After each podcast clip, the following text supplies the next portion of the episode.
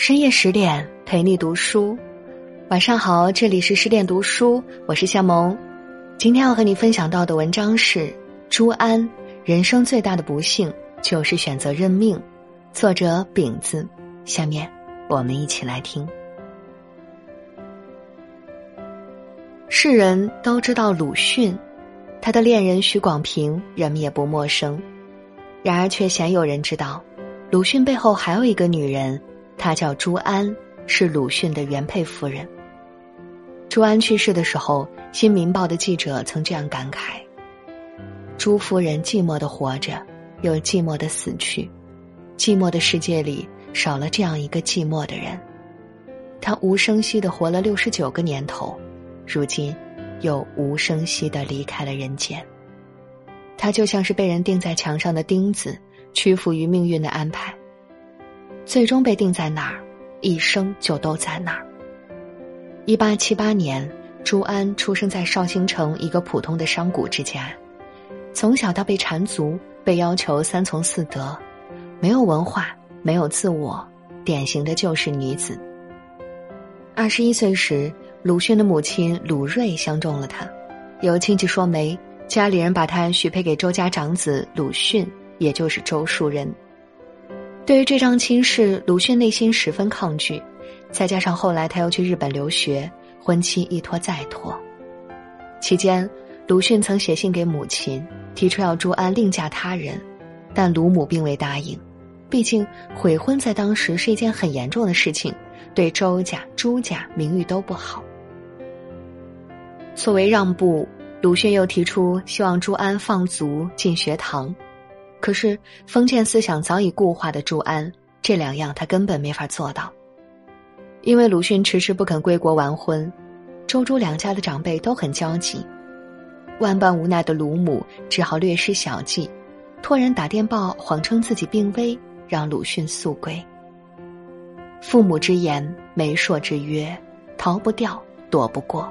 反抗过后，除了认命，鲁迅无路可走。而朱安。也终于在七年近乎绝望的等待中，盼来了自己的婚礼。婚礼当天，鲁迅就像一个木偶一样，对于旧式婚礼各种繁琐的仪式，他默默照办，没有任何抗议。朱安知道鲁迅反对缠脚，为了讨好他，在婚礼上他特意穿大一号的鞋子，假装大脚。不曾想坐轿子的时候，鞋子竟然掉了出来，这在婚礼上是非常不吉利的。冥冥之中，似乎也在预示着他往后不幸的人生。当晚，鲁迅看到新娘子后一声不吭，脸上有些阴郁。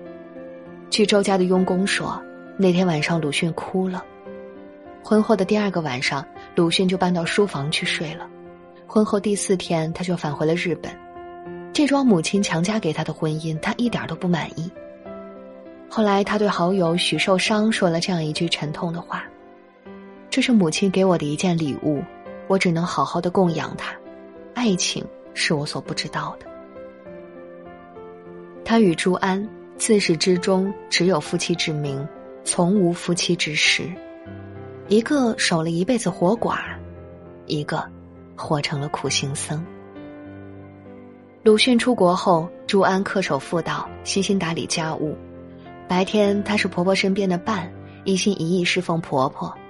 晚上，他独守空房，孤零零的一个人。他等着，盼着，日复一日，年复一年，在无数个漆黑的夜晚，没有人知道他是怎么熬过来的。一九零九年，鲁迅终于回国了，只是他并没有回家，而是到杭州任教。一年后，才回到绍兴师范任校长。那段时间，朱安与鲁迅同在一个屋檐下，鲁迅却连话都不愿与他多说。为了减少和朱安的接触，鲁迅把一只柳条箱的底和盖分别放在两处，箱底放在自己的床下，里面放着换下来要洗涤的衣裤；箱盖放在朱安的房间，里面放着他替换的干净衣裤。这样两个人连交流都免了，他们既不吵嘴，也不打架，俩人各归各，不像夫妻。鲁母不明白为什么他们总是好不起来，于是他问鲁迅。朱安有什么不好？鲁迅只是摇摇头说：“和他谈不来。辛亥革命后，鲁迅只身前往北平，留给朱安的又是一个漫长的等待。直到一九一九年，鲁迅卖掉周家宅院，举家迁居北京。正所谓，嫁鸡随鸡，嫁狗随狗。纵然朱安对故乡万般不舍，但他也只能跟着鲁迅远走他乡。鲁迅成了他生活唯一的归宿，他必须追随他，从一而终。在北京不大的四合院里。朱安总是表现得十分卖力，他不仅烧得一手地道的绍兴菜，而且还善于从鲁迅吃剩的饭菜中判断鲁迅的口味。朱安对鲁迅的照顾几乎是无可挑剔。有一次鲁迅病倒了，不能吃饭，只能吃粥。为了让鲁迅更有胃口，朱安每次烧粥前先把米弄碎，烧成容易消化的粥糊。并托人到稻香村等有名的食品商店去买糟鸡、熟火腿、肉松等鲁迅平时喜欢吃的菜。她天真的以为，只要好好服侍丈夫、孝敬婆婆，终有一天鲁迅会发现以前错待了她。不曾想，鲁迅对她从来都是只有义务，没有情爱。不管他对鲁迅多好，鲁迅始终无动于衷。特别是在许广平出现后，他对鲁迅最后的幻想也被击碎了，他的努力终究还是被辜负了。许广平，一个与朱安截然不同的女子，做事果敢有主见。自一九二五年三月第一次与鲁迅通信起，他就成了鲁迅家中的常客，甚至有时候还会住在那里。鲁迅对他颇为欣赏，不自觉多了几分柔情。女人的直觉告诉朱安，鲁迅爱上了许广平。一九二七年，鲁迅与许广平正式同居，并长期居住于上海。这期间，鲁迅几乎很少回北京。一九二九年，许广平产下一名男婴，取名周海婴。当朱安得知这个喜讯时，一方面他为鲁迅终于有后而感到开心，一方面却又极其悲伤落寞。他这一辈子。太孤单了，没有一儿半女，也从来都没有得到过丈夫的爱。她说：“过去大先生和我不好，我想好好的服侍他，一切顺着他，将来总会好的。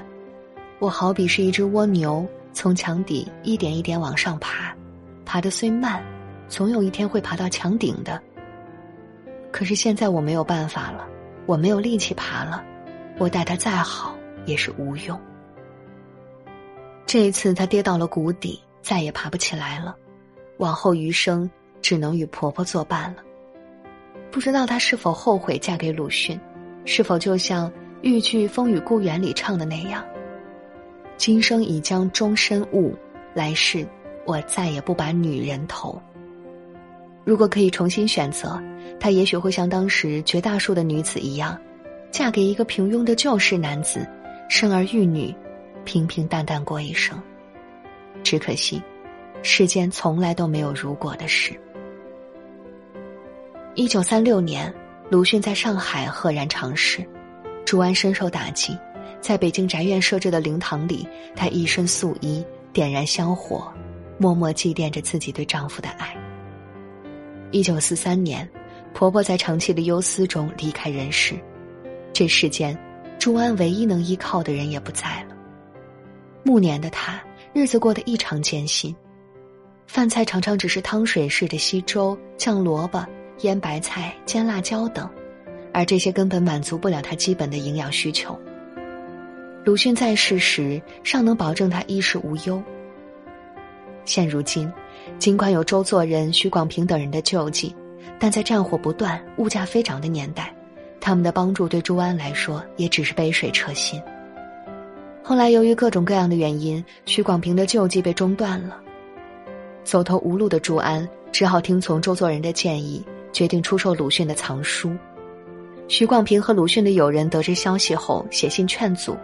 许广平表示，自己愿意尽最大的努力帮助他。上海文化界更是派人前去北京加以劝说。朱安特别激动，他说：“你们总说鲁迅遗物要保存，要保存。”我也是鲁迅遗物，你们也得保存保存我呀！这一声声悲怆的呐喊，道出了他内心无法言喻的痛苦。如果不是迫不得已，他又怎会卖书？他比别人更想保护好鲁迅的遗物。在乔丽华的《朱安传》里，杨绛先生说了这样一段话：朱安最后那一声凄惨的呼号，实在动人怜悯。常言，一双小脚三生泪，他却为此成了一件无人珍惜的器物。后来，朱安还是选择了妥协，不再出售藏书。抗战结束后，他的境遇引起了社会各界人士的同情，大家纷纷登门来看望他，并送上钱款，但大部分都被他辞谢了。他说：“宁自苦，不愿苟取。”他知道，鲁迅一生清高，再苦再累，他也不愿意丢了鲁迅的颜面。去世的前一天，他对记者说。周先生对我并不算坏，彼此间并没有争吵，各有各的人生，我应该原谅他。许先生待我极好，他懂得我的想法，他肯维持我，不断寄钱来，他的确是个好人。渺小如蝼蚁的他，即使走到生命的尽头，心里念的还是别人的好。他唯一的遗愿就是死后能葬在鲁迅的旁边。只可惜，这个愿望注定无法实现。死后的他，被临时埋在北京西直门外的宝福寺墓地。他没有子嗣，估计连祭奠他的人都没有。一生悲苦的他，孤独的来，孤独的走，从此在历史的长河中销声匿迹。有人说，朱安过得如此悲惨，鲁迅还不如给他修书一封。这出悲剧里其实没有坏人，朱安没有错，鲁迅也没有错，错的是那个时代，他们只不过是时代的牺牲品罢了。如果鲁迅把朱安休了，不仅家族容不下他，社会也容不下他，这样的他几乎很难找到活路。即使是受新式思想影响的张幼仪，被徐志摩抛弃后，也曾有过自杀的念头，而这显然是鲁迅最不愿意看到的。人这一生是认命还是改命，最终都取决于自己。朱安的悲剧，除了来自封建思想的荼毒，更多是来自于他向命运屈服的懦弱。同样身为女子，生长在同一时代的胡适的妻子江冬秀，为了维护自己的婚姻，她懂得改变，也敢于反抗，最终他收获了幸福。而朱安自始至终都没有勇气做出改变。很庆幸我们生活在一个新的时代，可以恣意的恋爱，也可以自由的选择婚姻。因为我们知道，人生从来都是我命由我不由天。愿我们每个人都能遇见两情相悦的人，能在最好的时代，做最勇敢的自己。好了，今天的文章就和你分享到这里，更多美文请继续关注十点读书，也欢迎把我们推荐给你的朋友和家人。一起在阅读里成为更好的自己。我是向萌，感谢你的收听，我们下期再见。